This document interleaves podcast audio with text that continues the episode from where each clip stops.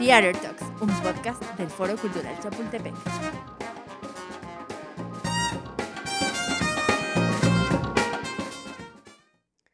Buenos días, buenas tardes o buenas noches. Yo soy Angie Bisuet y esto es The Art Talks, el podcast del Foro Cultural Chapultepec. La entrevista de hoy queremos que los inspire, los impulse y les deje algunas lecciones de cómo no existen los límites cuando uno quiere destacar en una industria que típicamente no se hizo para ti, a hacer las cosas con profesionalismo, a forjar equipos y a materializar una idea de una forma mágica.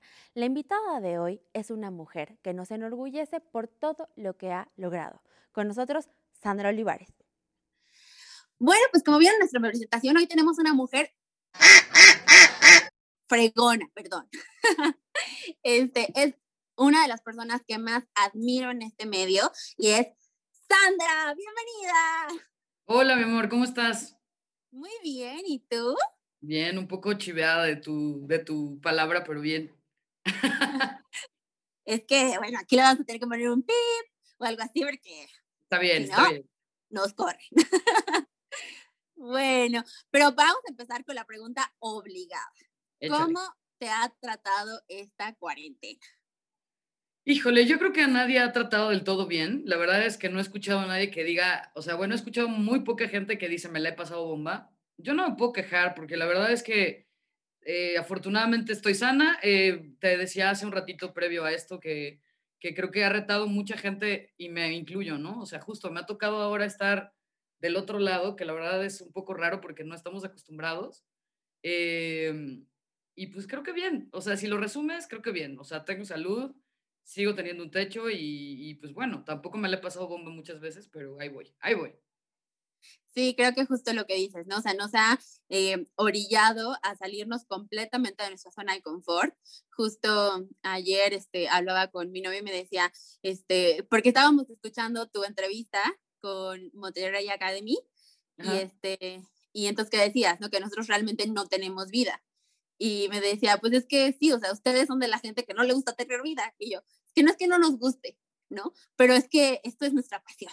Entonces, si eso conlleva no tener vida, es que, ¿sabes qué? Es súper raro porque realmente a mí me costó trabajo y seguro a ti te pasó también, tanto que estás ahorita haciendo esto con tal de moverte, pero hubo un momento seguramente donde estabas pensando, ¿y ahora qué? ¿No?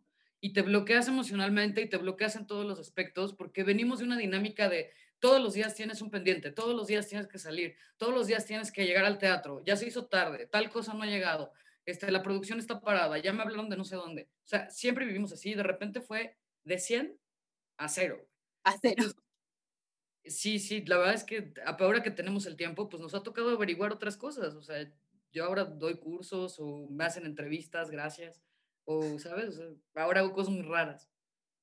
Sí, bueno, definitivamente. Digo, nosotros, por ejemplo, este, aquí en el, en el Deportivo, justo un día antes de que, de que declararan que teníamos que cerrar, eh, dimos una conferencia de prensa porque íbamos a tener un torneo de tenis y este y justo un día antes así fue que presentamos el draw ya teníamos todo hotel ya el venue estaba al 100% patrocinadores todo o sea ya era una cosa así de esta 3 2 1 o sea ya las confirmaciones por correo de los tenistas de llego tal día no sé qué y de pronto o sea fue como que siempre no o sea y para todos fue así como el blue totalmente de decir, y ahora, o sea, ya no hay torneo, ya no hay nadie en el teatro, no hay nadie en el deportivo, ¿y qué vamos a hacer, no? Pero bueno. Pero bueno, venos, ahorita estamos haciendo esto, o sea, y mañana nos inventaremos otra cosa y esperamos que pronto se normalice todo, pero pues sí, la verdad me ha tratado bien en ese sentido, pues, o sea, sobrevivo, digamos así. Qué bueno, me da mucho gusto, me da mucho gusto sobre todo que estés haciendo cosas nuevas, que estés haciendo cosas diferentes y que finalmente, bueno, pues en este tiempo, tú que nunca tienes tiempo, pues nos estés compartiendo tus conocimientos y que tengamos estas pláticas que normalmente las tendríamos igual en una butaca, en lo que, no, ese telón ahí, no, es que no fueron bien allá, no, es que esa fija, no sé qué. Y esa es, esa es historia, ese caso de la vida real, ¿eh? Porque tú y yo nos hemos sentado en esas butacas que tienes atrás millones de veces a platicar con un café o con lo que sea, y literal, entre grito y grito, Angie y yo nos contamos nuestros problemas diarios, o de la vida, o del amor, o de lo que sea, pero nunca tenemos tiempo de compartirlos, la verdad, o sea, está cañón. Pues sí, pero bueno, esa es nuestra forma de socializar. exacto, exacto. Oye, eh, estaba viendo que tú tomaste en algún momento clases de actuación, de locución, y entonces yo quiero saber, digo, tú estudiaste publicidad, pero ¿cómo es que llegaste al teatro? O sea, por esa pasión que tú tenías y tú querías ser actriz, pero de pronto eh, te fuiste tras bambalinas, o cómo es esa historia? No, fíjate que yo en realidad, o sea, mi primer acercamiento como a los medios o a la comunicación fue la locución. O sea, la locución siempre me gustó porque aparte, pues con esta voz tan característica que tengo, no falta el que te dice, es que deberías ser locutor. Entonces como que se me empezó a meter en el cerebro. Y eh, cuando empezó la elección de carreras, yo dije, pues no estoy segura, tardé como seis meses en escoger una carrera, aunque yo había estudiado áreas biomédicas, entonces ya había aplicado para la UNAM a medicina.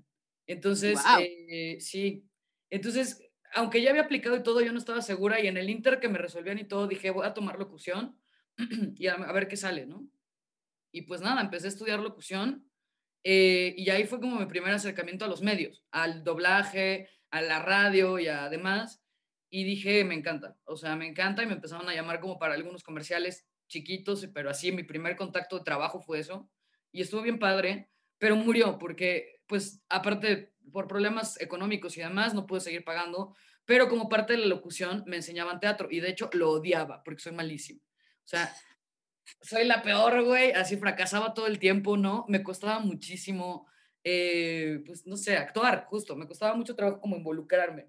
Pero te dicen siempre que la locución va agarrada de eh, la actuación, porque obviamente es parte de la interpretación con la voz, ¿no? Entonces, me costó mucho trabajo, pero bueno, lo tomé y justo terminó el curso de actuación y entré a la universidad y me quedé en medicina.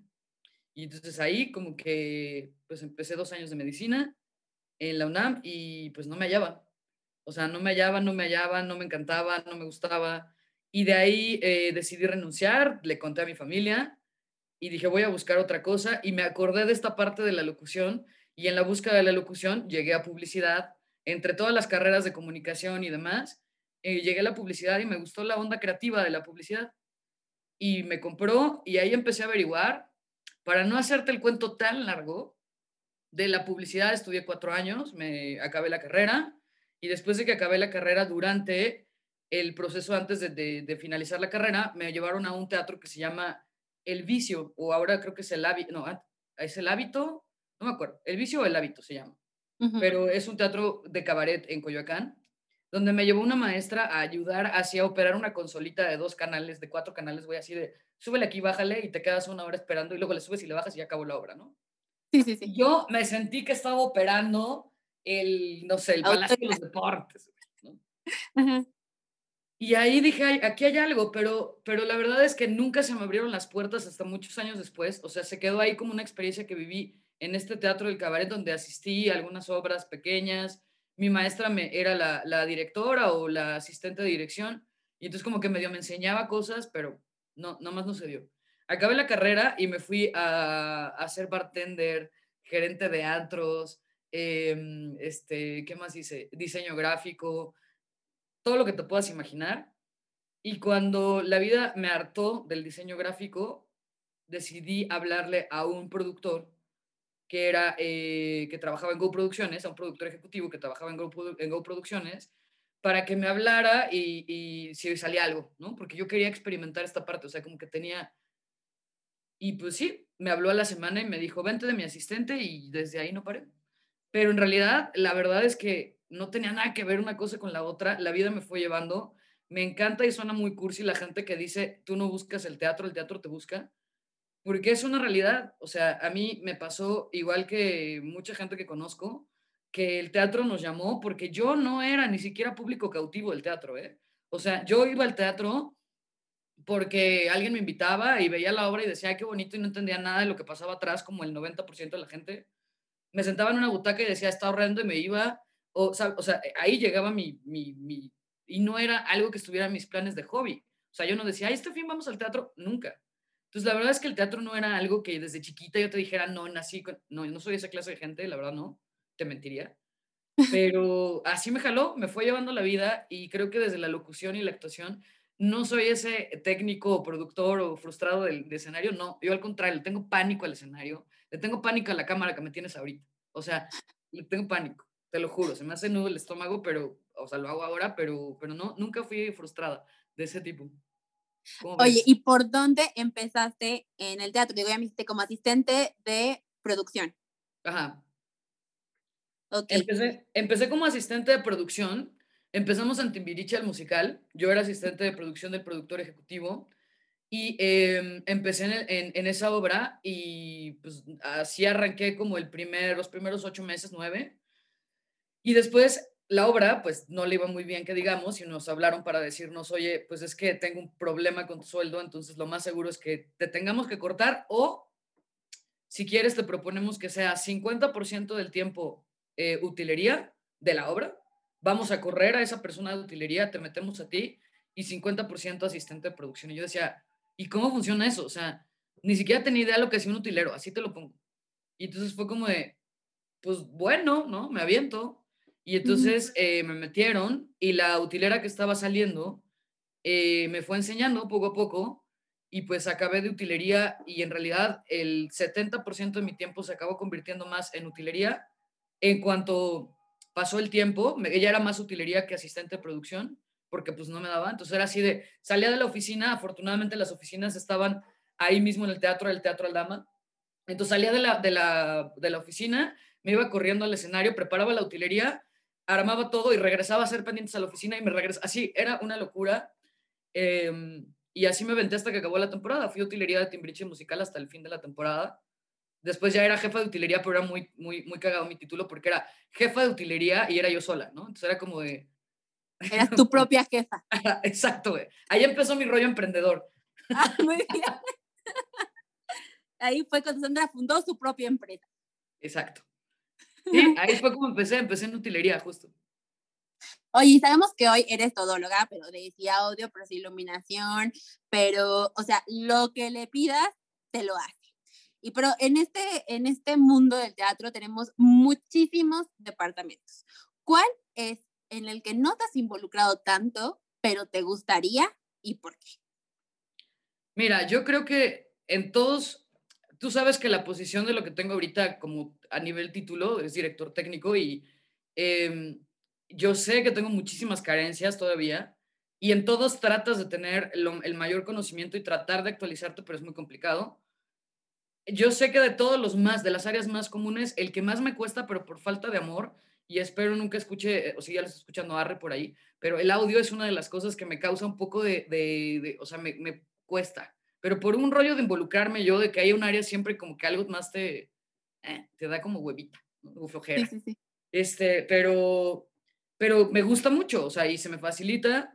Y obviamente te he tenido que estudiar porque esto no es de grapa ni tampoco lo aprendí así como de la noche a la mañana Em, pero, pero una de las que me gustaría, sí, me encantaría conocer mucho más a fondo es automatización.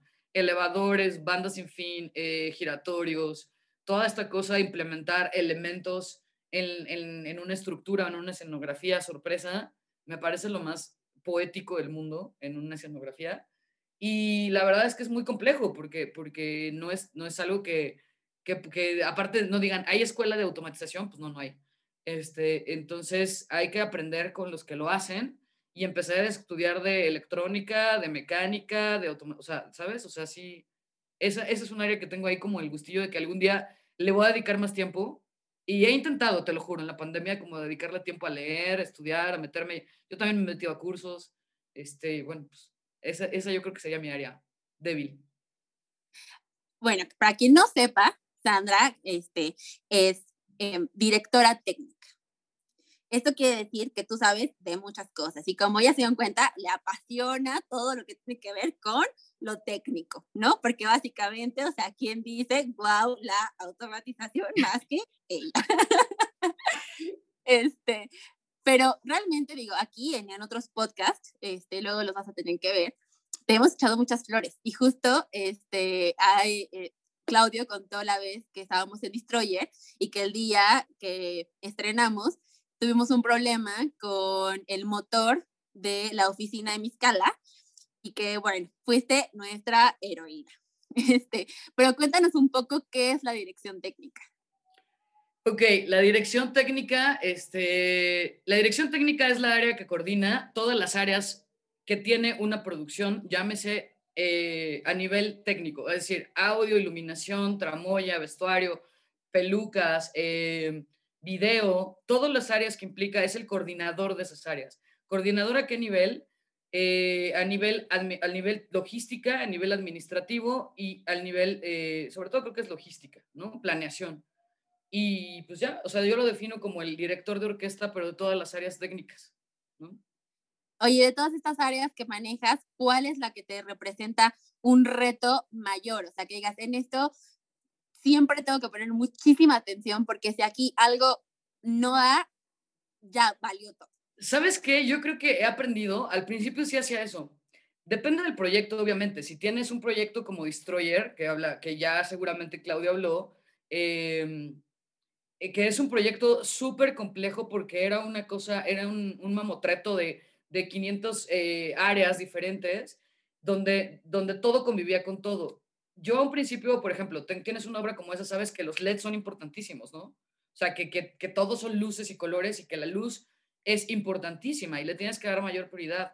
Depende del proyecto a dónde te vas enfocando, yo creo, pero también es cierto que a lo largo de mi experiencia he aprendido que ningún área es más importante que otra que tienes que darle un balance y un equilibrio, porque a mí me pasó, y no sé si Claudio lo contó o no, pero al principio de Destroyer, cuando yo entré, todo esto era un todo choca con todo, todo se pega con todo y todo está, o sea, mueves una cosa y entonces ya se arruinó la no sé qué, y, y eso lo he descubierto a lo largo del tiempo. O sea, si tú no planeas bien que a la hora que entre el de iluminación no estén poniendo el piso, por ejemplo, y entonces vas a ver a cuatro güeyes tropezándose en el camino, pasando con las robóticas, y entonces el cuate del piso ya le gritó al cuate de la iluminación que el pobre cuate está cargando una robótica. O sea, hay cosas que no pueden convivir. Entonces, creo que depende del proyecto, obviamente, y sí, y sí puedes hacer que convivan. O sea, puede ser que convivan, pero obviamente de eso se trata la administración de tiempos, que sí me apasiona, como dices. Em, pero justo es como tener todo de una manera sincronizada y lograr que todo se pueda ensamblar y aprovechar hasta el más mínimo hueco con la idea de que tienes que aparte cuidar el presupuesto, ¿no? Porque yo puedo decir, ah, pues no hay bronca, le dedico un día a la iluminación, un día al elevador, un día a las luces, un día al audio, pero el productor ejecutivo te va a decir, ajá, no, no, tienes todo tres días para hacer todo. Entonces ahí es donde empieza como esta, yo los veo como retos, güey. Cada proyecto para mí es un reto, te lo juro. Entonces, yo no le veo como una mayor importancia a un área en particular, salvo en general te diría que la seguridad, la seguridad de todos. O sea, para mí eso es, eso es como lo que guía siempre mis, mis montajes, ¿no? No importa qué tanto, em, qué tanto tiempo lleve el proyecto, tienes que todos los días estar checando eso, porque es muy, muy, muy, o sea, siempre estás rodeado de peligros. Sí, justo yo, yo eso es lo que pensaba cuando este, puse esta pregunta porque para mí justo eh, yo diría, no, pues, o sea, que la escenografía esté en su lugar, o sea, que todo lo que está en, el escenario esté seguro, porque si eso se le cae a un actor, a un técnico o a alguien en la cabeza, o sea, ya valimos todos. O sea, yo creo que yo hubiera contestado eso, ¿no? Pero claro, tiene todo el sentido. Eh, este, porque claro, cuando estamos en esto, también nos encanta el orden, ¿no? Qué bonito es planear. ¿no? O sea, es como, wow, ¿no? O sea, el poner de 6 a 8 va a suceder esto, de 8 a 10 tal, ¿no? O sea, claro, ya te pone muy nervioso cuando ya son 8-1 y las cosas no salen, ¿no? No, y tú sabes que se desarrolla un sexto sentido, porque esto a nivel teoría es, suena muy bonito, pero eh, se desarrolla un sexto sentido en saber que la mudanza se puede hacer en dos horas, pero le vas a poner cuatro. Porque sabes que nunca falta, y tú no me dejarás mentir, la mudanza que se metió por el otro lado, en la otra cuadra, y lleva una hora dando una vuelta porque hay una manifestación en reforma, y entonces, entonces también no solo te vuelves como, o sea, no solo haces lo que te corresponde a tu área o lo prevés, eres como una especie de oráculo que tienes que adelantarte a lo que viene, y es súper complejo, o sea, no, suena muy sencillo, pero es, es algo que se va adquiriendo, o sea, es un feeling que se va adquiriendo, y entonces si te dicen tienes tres días para montar esta obra que lleva 24 elementos, tú también estás en la libertad de decir, con tres días no la armamos, no hay manera. ¿no? Claro. eh, es un poco sensibilizar, un poco jugar a esto de te doy, te quito, lo muevo. Es un Tetris, la verdad es que está bien padre, es un reto. Sí, aparte porque tú eh, en esta posición en la que estás siempre en, en, las producciones, también tienes que desarrollar, porque yo creo que es algo que se desarrolla, esta habilidad de resolver, o sea, de si esto no se puede así, no te preocupes, mira de este lado, no, ¿sabes qué? Eso no va a funcionar ahí, no, eso no cabe acá, mira, córtale aquí, ponle allá, ¿no? Pégale esto, o sea, como que realmente te vuelves, o sea, esa mente en la que, Sandra, no está funcionando, ¿qué hacemos? Pues bueno, ahorita que contabas de la anécdota de, Claudio, o sea, que, que, vayan y escuchen el que no la haya escuchado para que escuchen el podcast de, Claudio.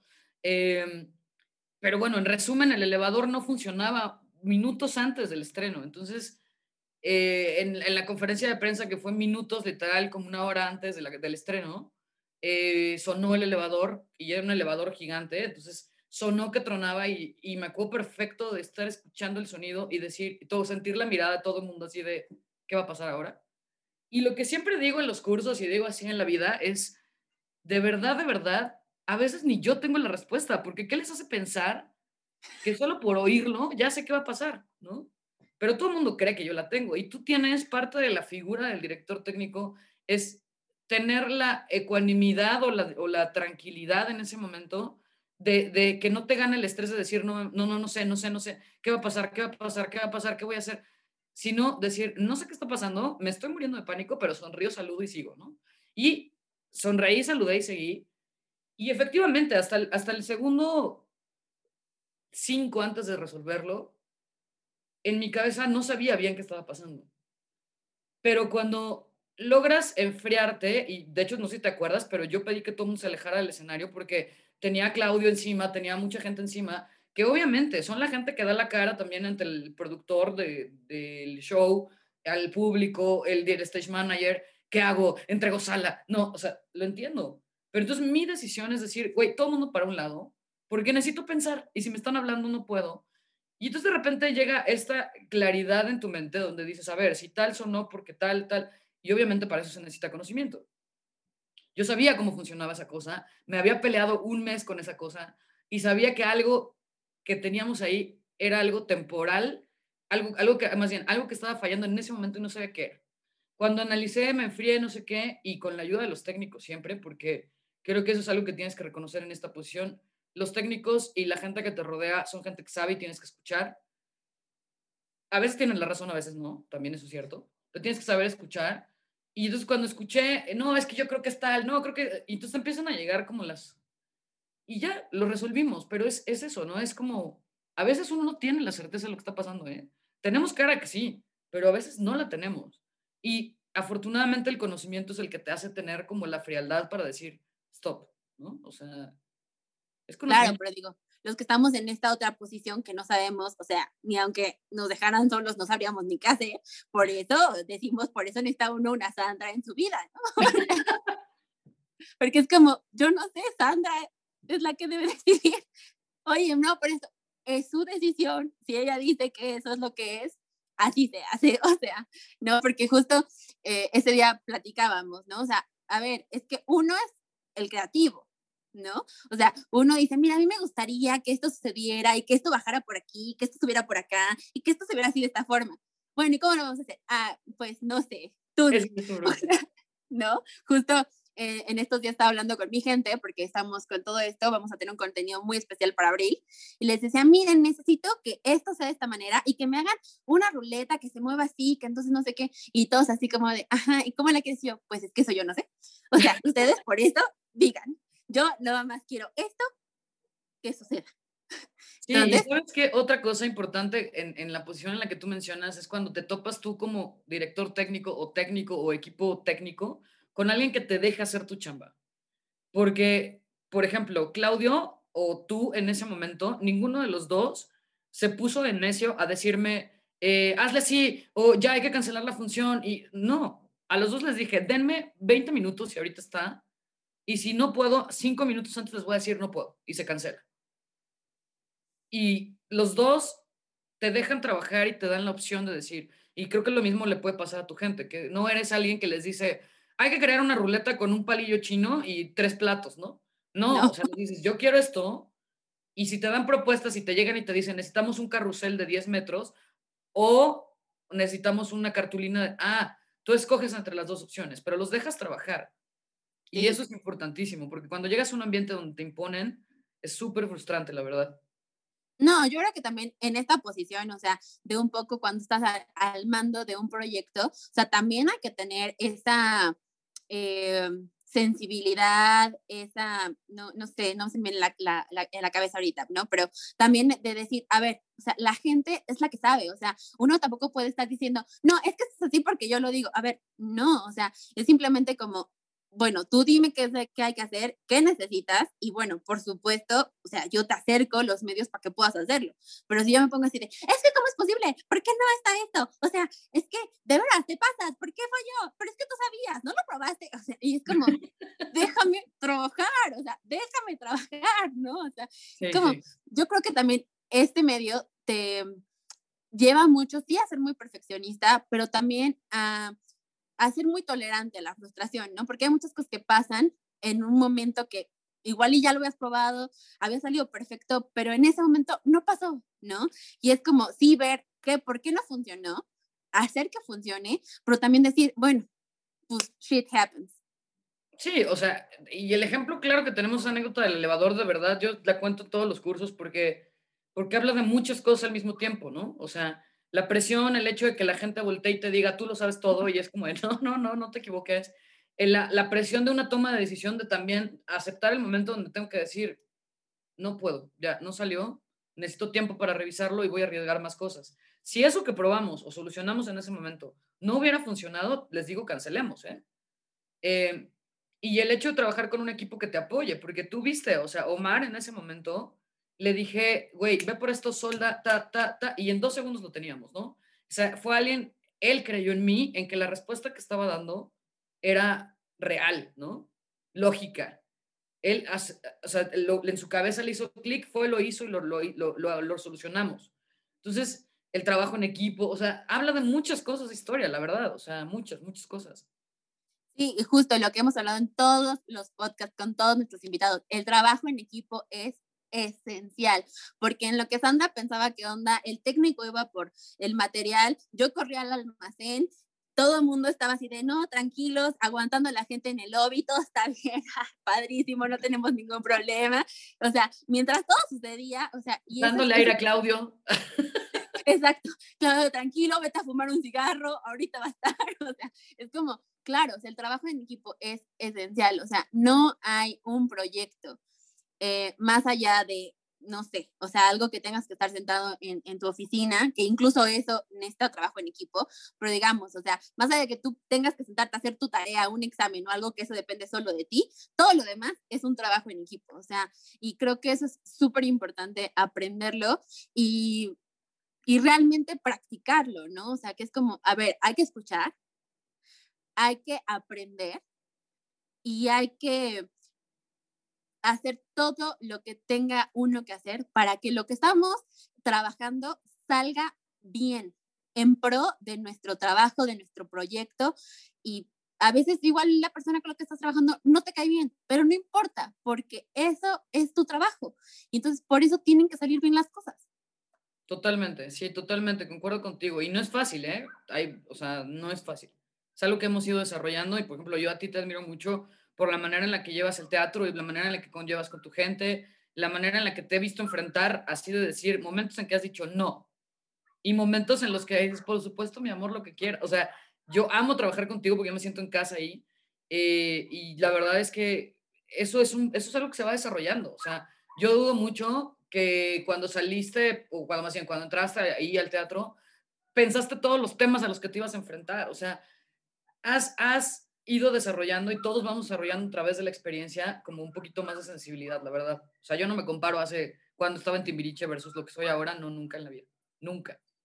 No, pero es justo eso, ¿no? Que, que has estado abierta también a aprender, ¿no? Y que sabes también hoy por hoy que no lo sabes todo, que seguramente van a llegar, porque si no, pues ya de qué se trataría, ¿no? O sea, de seguir haciendo cosas, de, que, de seguir haciendo proyectos, de seguirte enfrentando a nuevos shows o lo que sea, si ya lo sabes todo, si ya no vas a aprender nada, ¿no? o sea, digo, todo, todo es una experiencia nueva y aparte siempre, eh, hay como esto de lo que nos pasó con Destroyer o, por ejemplo, la Villa de Santa, ¿no? O sea, que cuando tenía el giratorio en el centro, o sea, como todas esas cosas que te retan y que dices, wow, ¿no? Y que ya que lo ves dices, lo logramos, o sea, porque aunque esté, no sé, la anfitriona recibiendo al público, o sea, es como todos lo logramos porque desde que ella les puso una sonrisa, los pasó, los sentó correctamente su butaca y todo, y entonces esto sucedió y terminó la obra y cayó la nieve y los niños se pusieron muy emocionados, es como todos lo logramos. Sí, totalmente, totalmente, totalmente, sí. Oye, eres un ejemplo para muchas de nosotras, no solamente por la persona que eres, sino por todo lo que has hecho, todo lo que has logrado. Pero quiero que nos cuentes un poco de cómo ha sido para ti eh, todo este proceso. ¿De crecimiento y así te refieres? Sí, sí, sí, o sea, de experiencia, porque finalmente em, este medio, como muchos otros, es de mayoría de hombres, ¿no?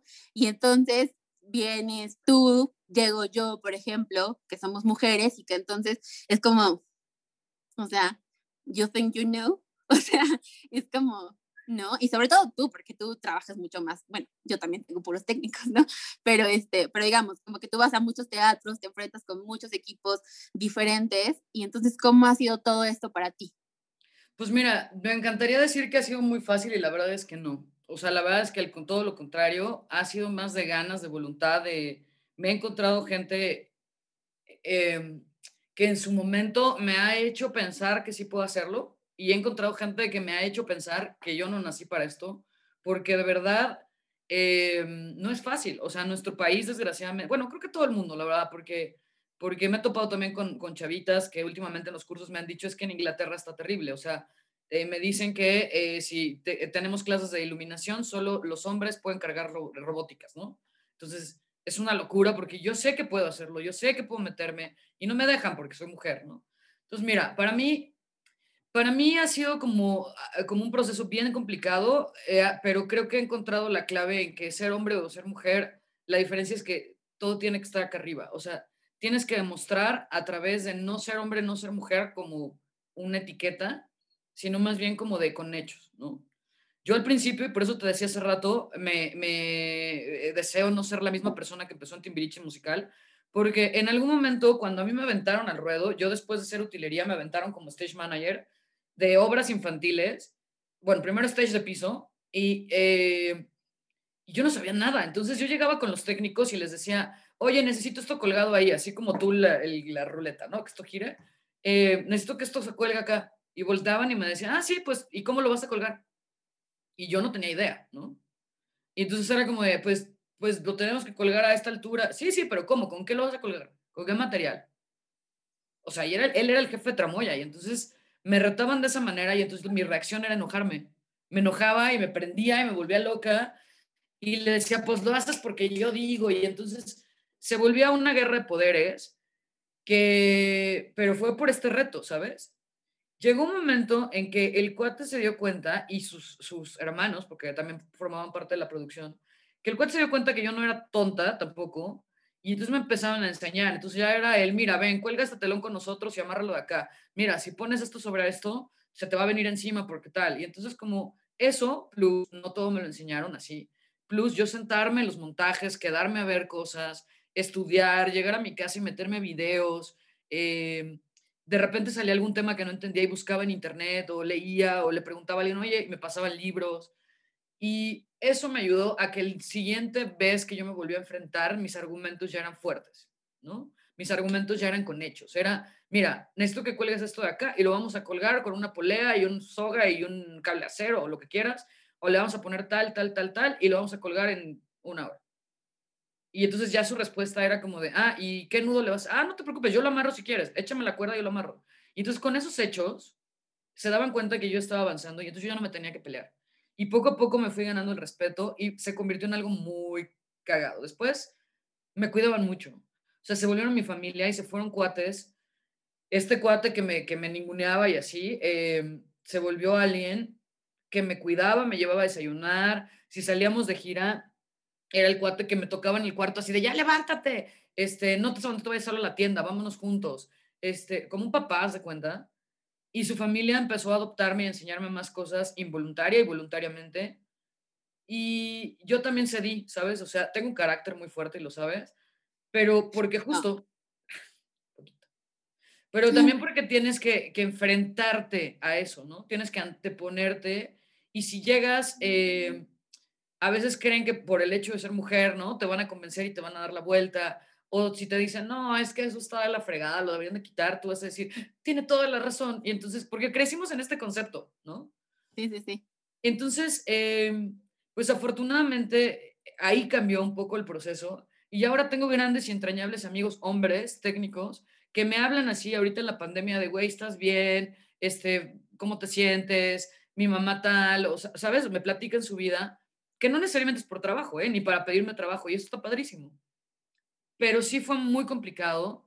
Ahora, lo valoro porque creo que de cualquier otra manera que hubiera sido, si hubiera llegado yo en, en el modo suite y ellos en el modo suite me hubieran enseñado, probablemente no hubiera aprendido. Esto me retó justo a decir, no, ahora tengo que poder, ¿no? Ahora tengo que hacerlo, ahora tengo que averiguar, ahora...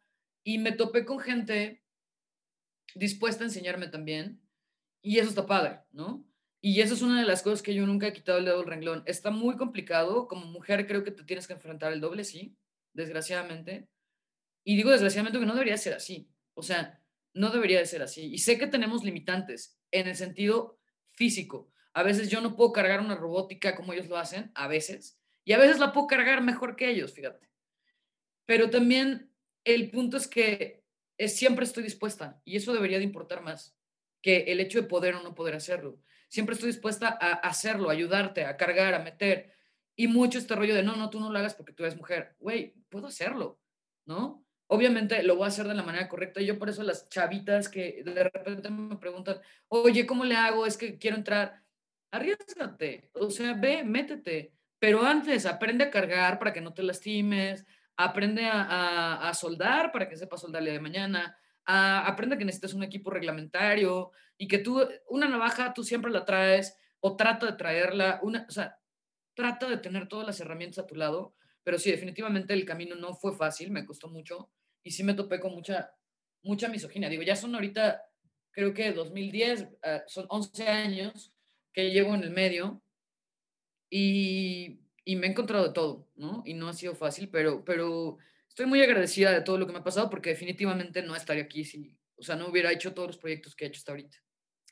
Y entonces tú así dirías que se logra un balance, digamos, como en esta parte de decir, bueno, claro, debo tener este carácter para hacer que la gente me respete, este, que la gente también se ponga lo que se tiene que poner y no ande papaloteando y no me tomen de su burla, pero también debo tener esta otra parte, ¿no? De este, estar dispuesta, de aprender, de escuchar, de todo esto como para tener un balance y realmente crear un equipo.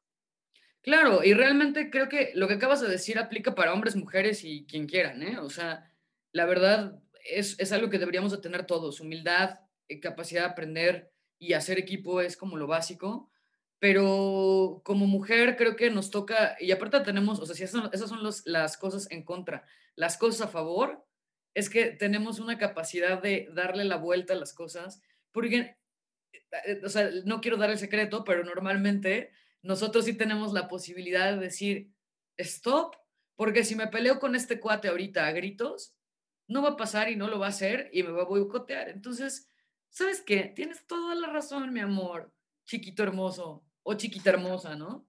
Y entonces te frenas y de alguna manera puedes darle la vuelta y encontrarle la manera a la gente. Y siento que los hombres, sobre todo, cuando se enojan, es, hay visceralidad por todos lados. Entonces, eh, yo no creo en este rollo que hay, no hay hombres multitask, conozco muchísimos, y, em, pero sí creo que ese, si hay una ventaja, es ese como instinto que, aunque el look que tengamos no importa, pero femenino, me refiero, de decir, ah, ahorita es momento de parar, a ver, escucho, ah, ¿y sabes qué? Gano la batalla si te digo que sí, tienes razón. Y quedándote callado. Exacto, sí. Sí, a veces pasa, ¿no? Y eso si la quieres ver como una ventaja, pues yo creo que eso sería la ventaja, ¿no? Y también me he encontrado con hombres súper empáticos y hombres que te dicen, yo no estoy de acuerdo, que, que no te den tu lugar y no estoy de acuerdo y yo no, me parece tristísimo que no puedan tener esta misma empatía contigo, ¿no? o que se sientan amenazados, porque no digo que todos, no podemos generalizar, ni yo tampoco digo que tenga las bajo la manga, ni que tú lo tengas, pero, pero me he encontrado con hombres muy empáticos, muy sensibles, que me han impulsado a crecer también y que me han apoyado. Sí, y digo, finalmente creo que, que algo que nos caracteriza, digamos, a nosotras, es que finalmente, pues sí somos entronas, ¿no? O sea, digo, yo también soy, una vez en una obra aquí, este, que se iban a ir y ya, la verdad es que era como mucha tensión, digamos, como de ambos lados. O sea, era como, no, tenemos que, este, que desmontar ahorita. Yo, mira, con taladro en mano, sacando piezas, ¿verdad? Y yo, se van, se van, pero miren, les ayudo rápidamente. O sea, o así de que corriendo el micrófono, este, poniendo gaffer en, los, en todos los cables, ¿no? O sea, como que ¿qué hay que hacer? O sea, hay que entrarle, ¿no? Porque finalmente también de eso se trata, ¿no? O sea, de entrarle y de aprender y de decir, bueno, a ver, ¿qué más?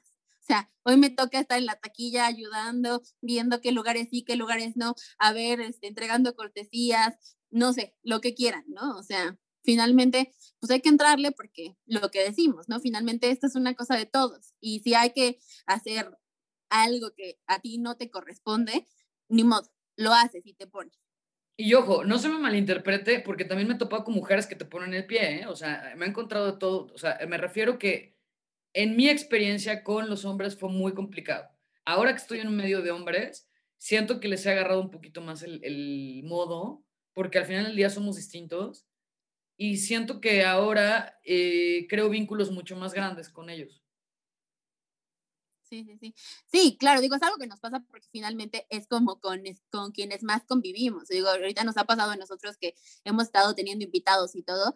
Tenemos muchísimos conocidos del medio hombres y no tantas conocidas del medio mujeres, ¿no? Y es como, ¿no? O sea, como que decimos, híjole, pues sí es cierto, ¿no? Y ahí te das cuenta que no es que no seamos tantas, pero estamos todavía como no nos hemos conocido, no nos hemos encontrado, ¿no? O sea, Sí, es terrible, pero mira, cada, creo que cada vez hay más. O sea, yo conozco grandes stage managers, eh, directoras técnicas, no conozco en realidad persona, pero, o sea, conozco grandes stage managers, gente de producción, mujeres, y ojalá sean más. O sea, en el, tema técnico hay como un rollo de no, pero es que, o sea, como una mujer cargar y subirse y, ¿sabes? O sea, y no es necesariamente eso, es más, va más allá de eso. Pues sí, así que anímense, tomen los cursos con Sandra ahorita que pueden. Exacto. Y este, y como dice, pues aviéntense finalmente, pues si también les emocionan los elevadores y todas estas cosas que ya nos dice así con tanto amor, que es como casi un poema saliendo de su boca. Pues, Me avisan y nos tomamos un café y ya. y ya, y entonces que los ponga ahí a trabajar. Exacto. Oye, cuéntanos alguna anécdota Ajá que atesores en tu corazón, ha sido algo muy bonito que te haya pasado en algún show, que digas, eso como que lo guardo con mucho cariño. Digo, yo sé que has estado en muchos, pues, pero debe haber alguno que diga siempre, wow, qué bonito recuerdo este. Mira, te voy a, te voy a contar, eh, hay uno, o sea, uno muy, o sea, te voy a contar uno breve que es, eh, así son como experiencias. Uno es haber trabajado en infantiles y a ver, o sea, yo cero tengo como contacto con los niños y es más con, con o sea, es más, en Destroyer me conocías, con el talento yo no tuve relación alguna, ¿no? O sea, eh, cero tengo contacto con los niños, pero cuando a mí me metieron infantiles, conocí este mundo donde, donde te das cuenta lo que representa para un niño el hecho de tener al que prácticamente es su rockstar enfrente de él, ¿eh? O sea, a mí esas experiencias y en particular una en China, donde, sí, Dora la exploradora fue a China, no, no sé por qué, pero bueno, Dora la exploradora fue a China y yo afortunadamente fui con ella. Y em, me acuerdo perfecto que había una escena donde estaba Dora en la escena y el zorro, que es el personaje malo, la perseguía y entonces como que daba la vuelta por el público, justo por, haz de cuenta que pasaba atrás de ti, se iba entre las primeras filas y él hacía burla a los niños y se subía y perseguía a Dora. Nunca nos imaginamos que al pasar eso los chinitos niños iban a agarrar a varazos, traían unas varitas de estrella de Dora, de plástico, se salieron de sus butacas a perseguir al zorro. Jamás nos imaginamos que eso iba a suceder. Entonces tenías al niño, digo, al, zorro con niños prensados por todos lados, pegándole con las varitas. El zorro no pudo pasar, tuvo que salir. Al personaje que los acompaña se le llama Wrangler, tuvo que salir el Wrangler a acompañarlo y sacarlo de los niños, porque los chinitos, en México no nos pasó, recorrimos toda la República Mexicana y no pasó nunca. O sea, los niños se quedaban en sus butacas sentados, ¿no? Con la mamá ahí. En China yo no sé qué pasó, que las primeras butacas se le fueron encima. Entonces tuvimos que cambiar ese trazo y, o sea, como darme cuenta de lo que puedes trabajar a nivel emocional con un niño en esas cosas, para mí fue una experiencia que, que, o sea, nunca me imaginé que me fuera a pasar en la cabeza. O sea, de verdad no me lo imaginaba, porque yo no me imaginaba, o sea, yo escuchaba las canciones y era así, de da, da, da, da, así, ¿no? Sí, sí, sí. Y de repente vivir esas experiencias o, conciertos, que si, bueno, no conciertos, obras de teatro que hicimos en coliseos infantiles con el chavo de 3.000 personas y todos gritando, chavo, o sea, era como, estoy con un rockstar, o sea, tienes que tratar con ese respeto porque para los niños tiene ese respeto, ¿no? Y en general mi ex jefe de ese momento era como muy de, no, es que los, los niños y los personajes y llega un momento en que dice, está loco, no. O sea, sí tienes que entender que es algo muy valioso y muy sensible y que la ilusión que se provoca en los niños sí es algo muy delicado porque le puedes o generar un muy buen recuerdo o un pésimo recuerdo, ¿no? Entonces, yo creo que ese, ese lo atesoro con muchísimo cariño. Y otra de las experiencias que digo, en la vida me imaginé y que, o sea, que es como, una, es como irreal em, estar pasando. Es, por ejemplo, para mí en el teatro musical, trabajar con Lola en Peter Pan eh, fue una de las cosas que más me gustaron. O sea, a nivel experiencia, mi primer musical de gran formato fue Peter Pan. Bueno, Dirty Dancing y luego Peter Pan fue de mis primeros musicales. Em, y trabajar con Lola, que es una profesional del teatro musical, eh, pues es una experiencia que no, no puedes olvidar. O sea, es como trabajar con, no sé, voy a exagerar, pero con Pedro Infante, ¿sabes? Del cine, de oro. O... Entonces, hacer esa obra para mí fue absolutamente retador en muchos aspectos, muchísimos aspectos técnicamente, pero convivir y tener esta obra que en algún momento de mi vida había pasado en blanco y negro, pero que sabía que era el Peter Pan de Lola Cortés, ¿no? Y por último, lo que acabo de vivir con Ghost en la pandemia. O sea, de verdad, esos momentos de pandemia para mí, regresar a Ghost, o con Mist en Drive to Fun, que fue un show también que hicimos en... O sea, trabajar durante la pandemia para mí fue... Para mí fue de los momentos que creo que nunca olvidaré en mi vida. Porque lejos de pensar que la gente te iba a, a decir, eh, ay, dame trabajo, o ay, qué mala onda que tú sí pudiste, o me tiraron toda la buena onda del mundo. Toda la gente me escribía para decirme, qué gusto verte trabajando porque me brindas esperanzas de que esto puede regresar qué padre verte allá adentro porque yo quiero estar como tú en un mes.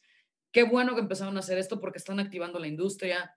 Digo, no lo logramos como quisiéramos, pero creo que eso fue algo que yo aventé en mi speech siempre con los técnicos de Ghost al menos y de Drive to Fun, de dense cuenta que no estamos saliendo a trabajar solo por nosotros. Estamos saliendo a trabajar por la gente que está encerrada y que no puede salir. Porque si nosotros demostramos que se puede activar la industria con todas las medidas de seguridad, y nadie se infecta. Entonces van a dejar que esto se active y se va a abrir todos los demás foros que están cerrados. Entonces, hagámoslo por todos. No lo hagamos por nosotros, piénsenlo así. Entonces, ponte el cubrebocas por tu amigo que está en la Compañía Nacional de Teatro o en el CNA o en Bellas Artes parado. Ponte el cubrebocas, güey. Arriesgate. Hazlo por todos esos güeyes y por tu familia también, pero hazlo por toda esa gente que no puede salir. Entonces, para mí son así como tres momentos que cambiaron mi vida en mis diferentes etapas del teatro y del show. Sí, yo creo que este, este momento nos cambió a todos. Bueno, no sé si a todos, ¿no? Pero creo que a muchos de nosotros nos ha cambiado por completo y nos ha dado una perspectiva totalmente diferente de, de la vida, o sea, en realidad, de la vida y de, de, de cómo darle la vuelta a un momento de crisis tan fuerte, ¿no? O sea, creo que Sí, sí, sí, sí, yo creo que este es como que un común, o sea, que todos lo, vamos a guardar para siempre, que vamos a decir en algún momento, ¿te acuerdas? Aquella vez en 2020 que no podíamos trabajar.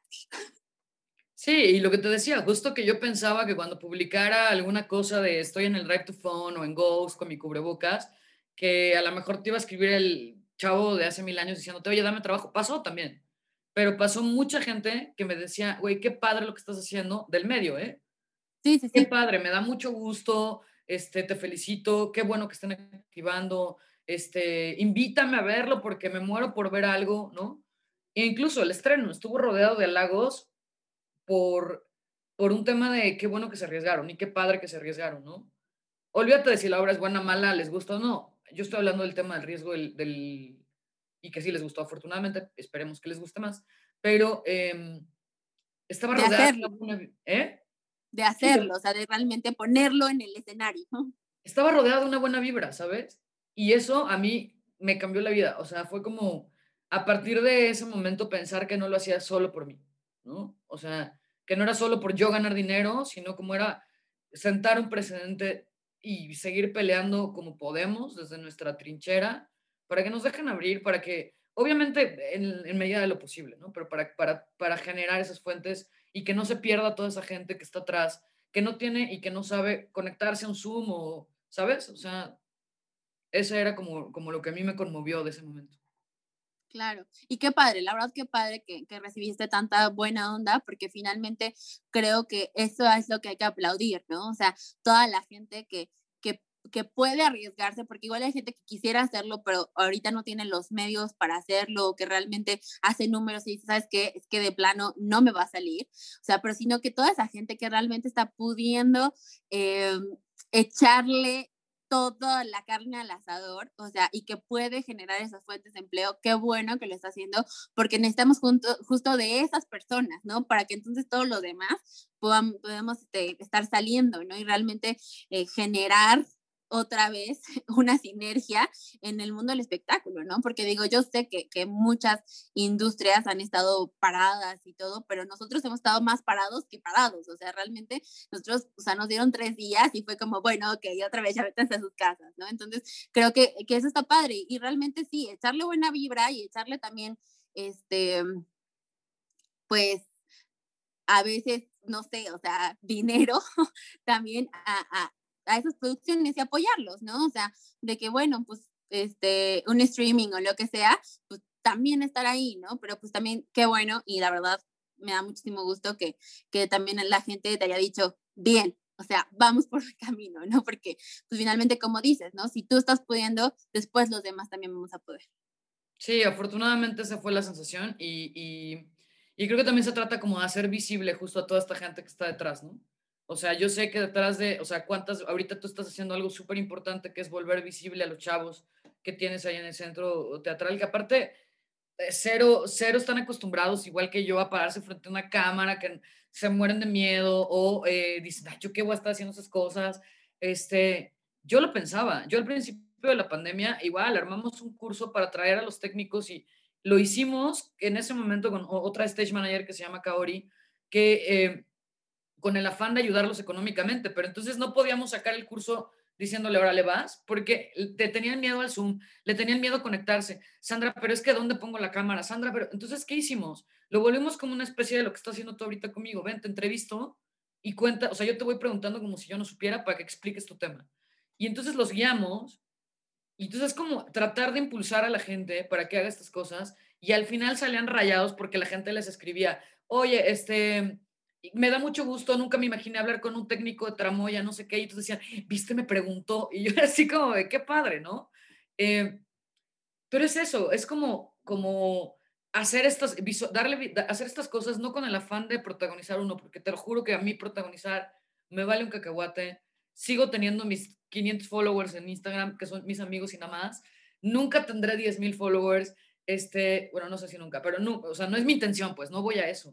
Mi intención de subir fotos de backstage y fotos de los montajes y es para que se visualice que no, no es el actor cantando enfrente, no es el bailarín en el escenario. Hay 200 personas más que hoy por hoy están, están perdidas, ¿no? Están ahí en la sombra y que entonces el gobierno o quien sea dice, hay que, es que los productores tienen dinero. Va mucho más allá de los productores. O sea, un productor representa a 3.000 personas. ¿no?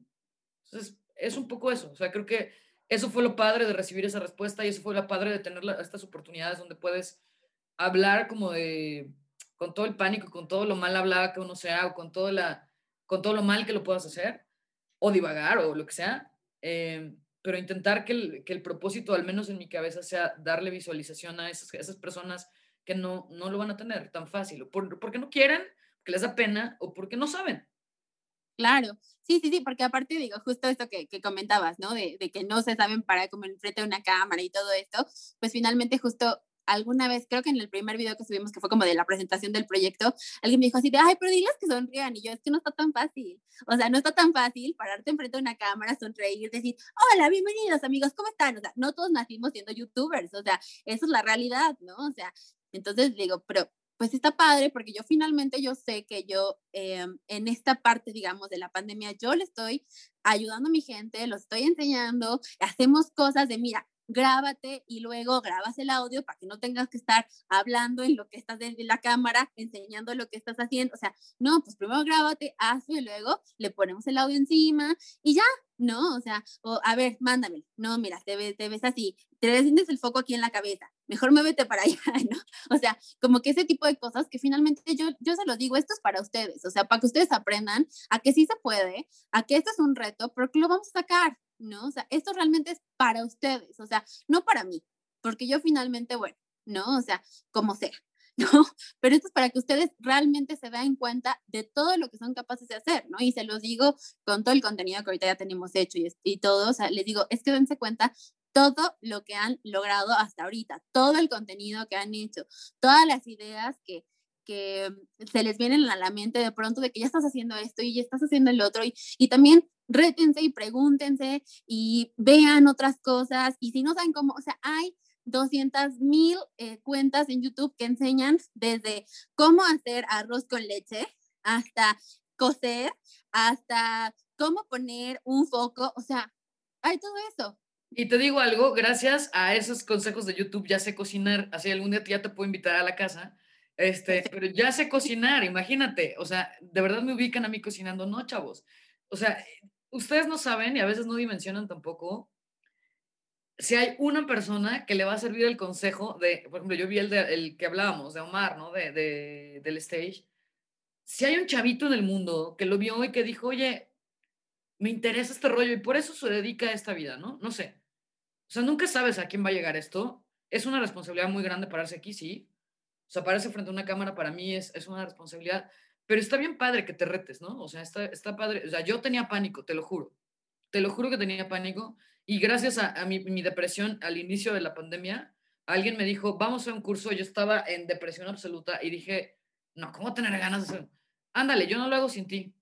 Bueno, el primer día que me paré y que alguien me escribió, oye, mil gracias por esto, que yo le platicaba a la chava, bueno, a, a alguien que me asesoró, le decía, es que ¿a quién le va a importar? O sea, no sé ni qué decir, ni nada. Me dijo, Sandra, hay más gente de la que tú crees que le importa saber lo que tú sabes, porque nunca tienen acceso a ti, porque nunca tienes tiempo de hablar, porque nunca estás frente a una cámara. El día que estés frente a una cámara te va a decir que al menos, vas a darte cuenta que al menos una persona le va a interesar.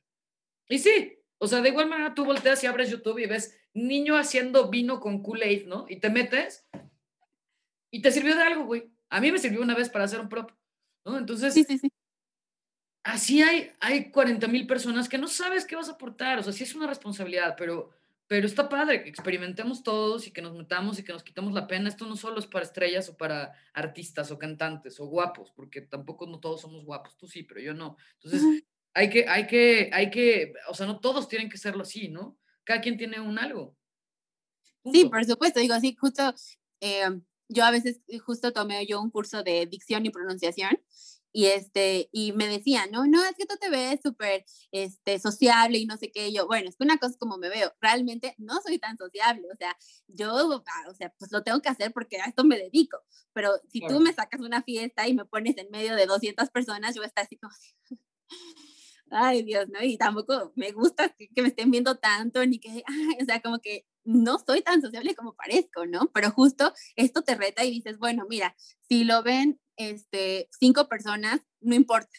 O sea, no importa, pero lo estamos haciendo y finalmente, pues, hay que salir de esta zona de confort y retar, hacer cosas diferentes.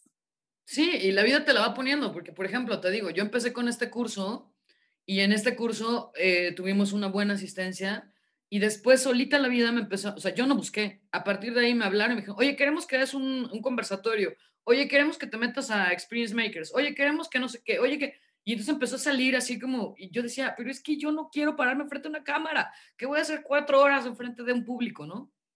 Y últimamente, eh, no sé, yo agradezco que gente como tú, que gente como, o sea, me, me, han tocado entrevistas también y digo, ¿qué, ¿qué voy a hablar, no? O sea, pero lo pienso realmente, sea, mi caso ahorita contigo es como de, bueno, es una plática con, con mi amiga Angie y ya, ¿no? O sea, y si alguien de lo que estoy diciendo lo odia, que le ponga dislike, espero que nadie. Pero si alguien de lo que le gusta le ponga like y le llega algo, algo, un mensaje, lo más mínimo, o no, se entretiene por lo menos, o lo acompaña en la soledad durante la pandemia, mira, ¿no? O sea, que bueno, no, no, lleva ningún fondo, ¿no?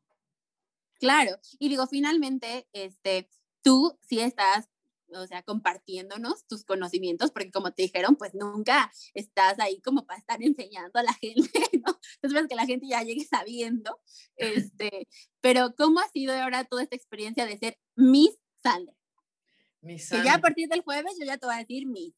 Miss, sí, em, pues mira, la verdad es que justo como te decía, ha sido un rollo de aprender también como a como a cómo expresar, porque acaba, mira, al principio decías algo, a Sandra le apasiona todo lo que hace y así. Entonces de repente te das cuenta que todo lo que a ti te apasiona no necesariamente le apasiona a los demás, ¿no? Entonces yo empiezo a hablar de automatización y de no sé qué, y, a lo mejor lo único que quieren escuchar son mis historias back, ¿no? De cuando fui a China y le pegaron al zorro y...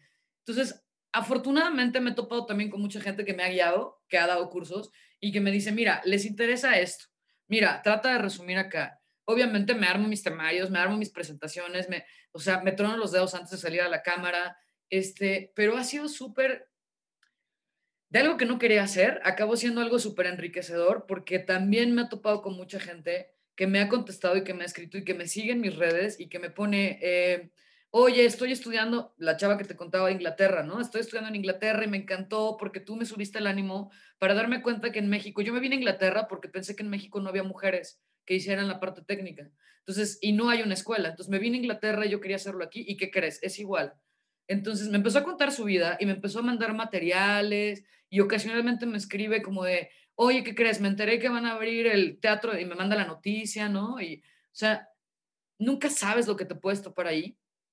Em, y sí, creo que ha sido enriquecedor. O sea, no sé si en algún momento dedicaré mi vida al 100% a esto, pero sí creo que es algo que quiero eh, no quiero dejar de lado. O sea, ya lo probé, ya no quiero dejarlo de lado porque no, no necesariamente para yo ser la maestra, sino para aportar algo a, a, esta gente que le interesa, ¿verdad? El teatro y que no lleguen luego como llegan así de, ah, yo sé todo, te ayudo y no saben nada, ¿no? Eh, no sé, creo que, creo, que, creo que ha sido muy enriquecedor porque creo que seguiría ahí en algún futuro.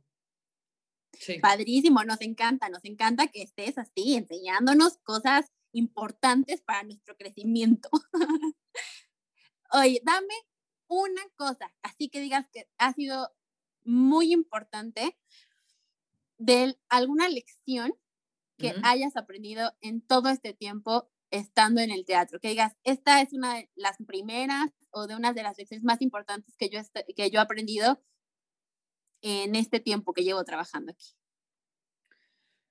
Ay, yo creo que, o sea, si solo fuera aplicado al show al teatro o al espectáculo, te diría que no hay como conocer y estudiar tu proyecto, lo que sea, ¿no? O sea, yo te diría, enamórate, conócelo, estudiale hasta el último, las 40 versiones que han salido, las 30 eh, posibles textos que hayan hecho, los 50 drafts, los 50 mails que te lleguen, nunca está de más la información, nunca. Sea de taquilla, güey. O sea, si a mí me copias en algo de taquilla, yo leo y entiendo muchas cosas. Creo que estudia y aprende y, y sigue tu proyecto. Eso es para mí de las mejores lecciones que me ha dejado y te lo platicaba con esta anécdota de los técnicos, de, de cuando yo supe y cuando conocí, pude operar y pude ser mucho más fría y decir, se hace así, no porque yo digo, ¿no? Se hace así porque se puede hacer así. Claro que si alguien llega en el camino y te dice otra cosa y te da una opinión, puedes escuchar, pero eh, de primera tienes el conocimiento. Entonces, para mí, a nivel producción y shows, lo, lo primero sería conoce, estudia. Y lo he dicho en algunos cursos y lo voy a seguir diciendo, me escucharás decirlo. Parte de las cosas para mí que han funcionado es leer manuales, literal. Si algún día les interesa la parte técnica y piensan que leer un manual es muy estúpido, no lo crean y creen que no le van a entender nada, no lo crean. Probablemente sí le van a entender el 50%, pero eso va a despertar tu curiosidad para seguir averiguando más y decir qué es esto y cómo le llaman a este botón, por qué le llaman así y qué hace. Y entonces eso te va a llevar a otro lado. Eh, traten de aprender, lo resumiría en eso. Y a nivel personal, creo que el ser empático. Eh, el ser empático y que el teatro y el show y la producción nos vuelve una familia muy complicada, una, familia muy disfuncional, pero una familia al final del día. Y para mí la empatía con el otro ser, con el otro, somos, trabajamos en emociones, dramas, este, y no, y no estoy diciendo que sea el mejor em, ejemplo de empatía, trato de serlo, casi siempre trato de serlo, porque mm, cuando tienes alguien que trabaja contigo y que lleva cinco horas viajando en el metro y se peleó con la mujer y tiene que entregarle la cuenta para 10 hijos, y entonces llegas y le dices, oye, por favor, puedes ser tal, y te dice, ahorita no puedo, este, tu primera respuesta sería gritar, pero también a veces tienes que frenar y entender de dónde viene eso. Y entender eso, como que va relacionado con el trabajo en equipo, ¿no? O sea, con entender a tu equipo. O sea, yo, yo es una de las cosas que me ha costado un poquito en la vida, pero creo que todas las producciones lo intento trabajar mejor. Pero ahí vas. Algún día llegaré. Antes de terminar con esta muy linda plática que llevamos, tenemos una nueva sección que se llama Historias Enteatradas. Okay. ¿De qué se trata esto? ok. Eh, Pita Salazar, que fue mi invitada pasada, eh, te dejó eh, una, una anécdota que quiere que cuentes sobre algo que te haya pasado en una gira, ya sea en la carretera, con un retén, con una mudanza, con cualquier cosa. Nos cuentas tu anécdota y después tú me dices qué anécdota quieres que cuente el siguiente invitado. Ok, ok, ok, ok, ok. A ver, em, para empezar voy a decir que qué mala persona Pete Salazar porque sabe perfecto de mis giras y este... Em, a ver, una gran anécdota con una, con una mudanza. Híjole, me ha pasado de todas también, pero... Mm, bueno, a ver, hay una que no necesariamente... Bueno, es que hay una que no es mía, pero estuvo muy fuerte. Y hay otra... Estoy pensando, ¿eh? Porque han sido años de, de... Así que si no, ahí le cortas, pero... no, no, no. Tenemos tiempo. Em, bueno, pero déjame pensar, ¿eh? Porque... Sí. Ah, una gira con una, una, digo, alguna historia con una mudanza o una, puta, es que tengo millones. Millones, millones, millones, millones, millones. A ver, em, es que, mira, he pasado desde, bueno, por ejemplo, justo cuando fuimos a China, nos tocó que llegáramos a, para empezar, llegar a China fue de las cosas más complejas a nivel preproducción porque los mails llegaban en medio, español, medio inglés, medio chino, medio... Entonces era como qué está diciendo y entonces no entiendo y tradúcele y entonces ahí medio le contestabas tú. O sea, ellos en, en no sé cómo se diga, chin English, no sé. Ellos, y tú en Spanglish, güey, contestando hacia medias.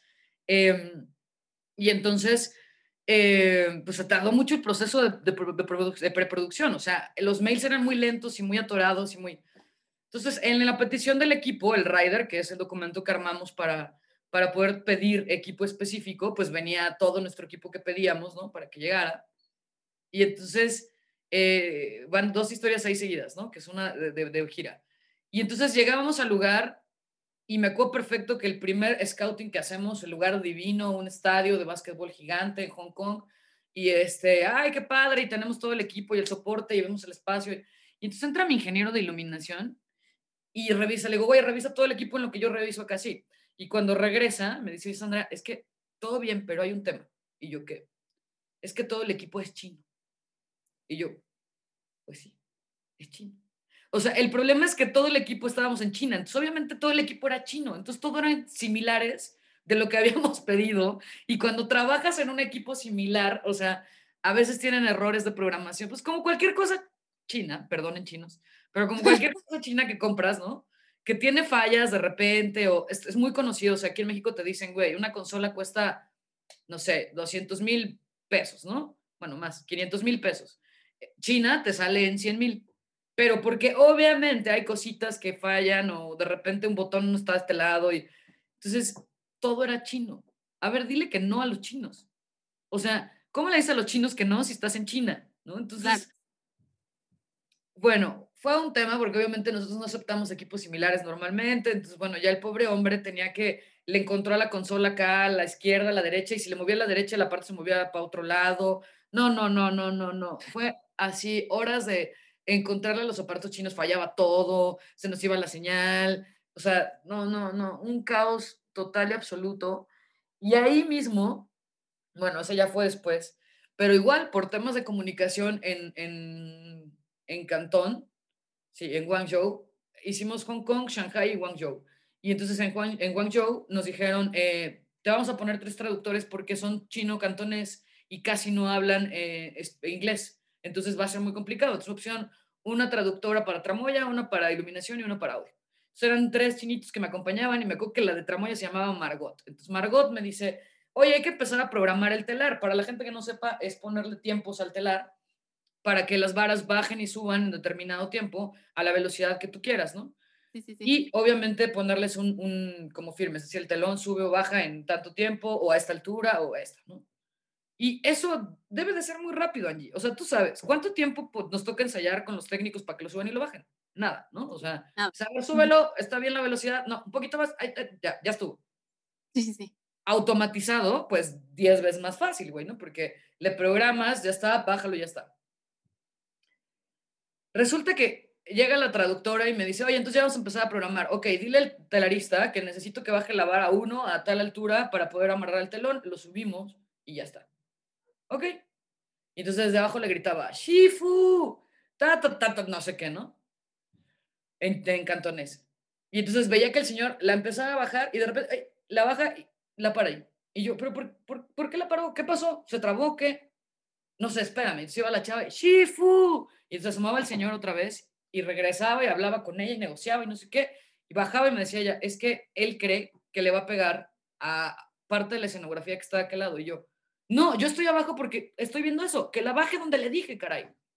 Shifu. Bueno, así, ese Shifu lo escuché 200 veces. Me tardé alrededor de cuatro horas para programar los telones, las varas, porque el Shifu quería hacer lo que se le daba la regalada gana y yo no podía discutir con él porque Shifu, pues, o sea, hablaba chino. Después entendí que Shifu es señor, es don. O sea, Shifu, gritarle Shifu era como Don, ¿no? O sea, pero ah, llegó un momento en el que me exploté eh, y le pedí a la producción, no podía trabajar con este señor. Les dije, perdón, pero una cosa es la barrera del lenguaje y otra cosa es que no te quieran hacer caso. Porque el señor le bajaba 5 centímetros, se asomaba a ver que no le pegaba nada. Le bajaba 5 centímetros, se asomaba cuatro horas programando telones. Yo creo que de las cosas más difíciles.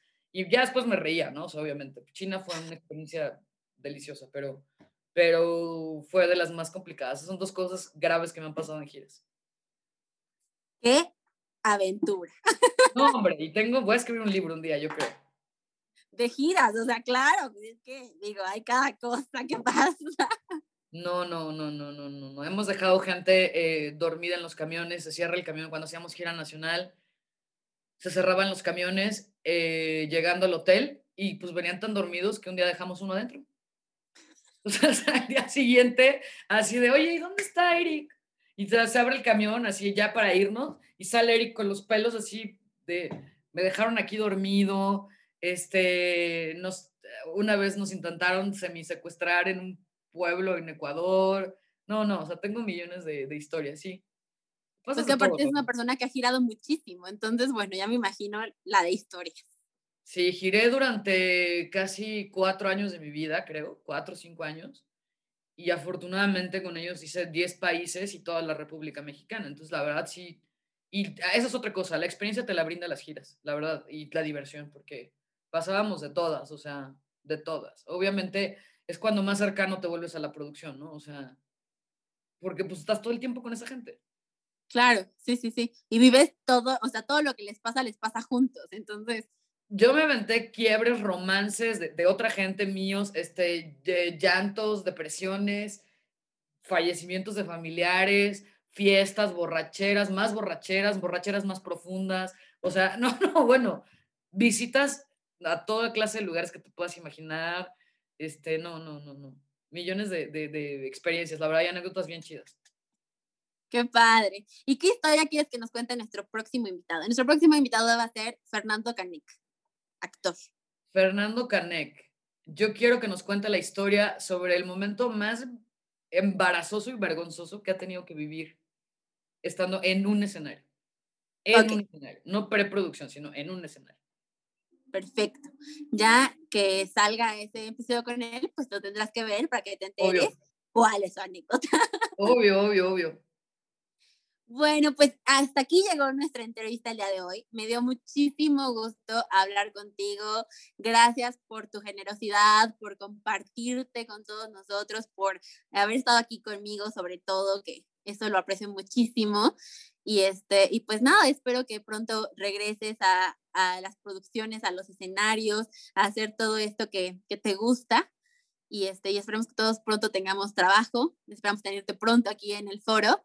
Este, pero bueno, mientras eh, yo voy a ser este, tu alumna. Muy bien, y, pues bueno, muchas gracias por la oportunidad de, entrevistarme. No, no, espero haberte sido de, de, ayuda en algo y saludos a todos y saludos a todos los chavos del, foro que saben que los aprecio. Este, y pues qué chido que estás haciendo este proyecto, de verdad los felicito. Muchísimas gracias. Pues nos vemos muy pronto. Digo, tú y yo nos vemos el jueves en nuestro curso con mi Sandra.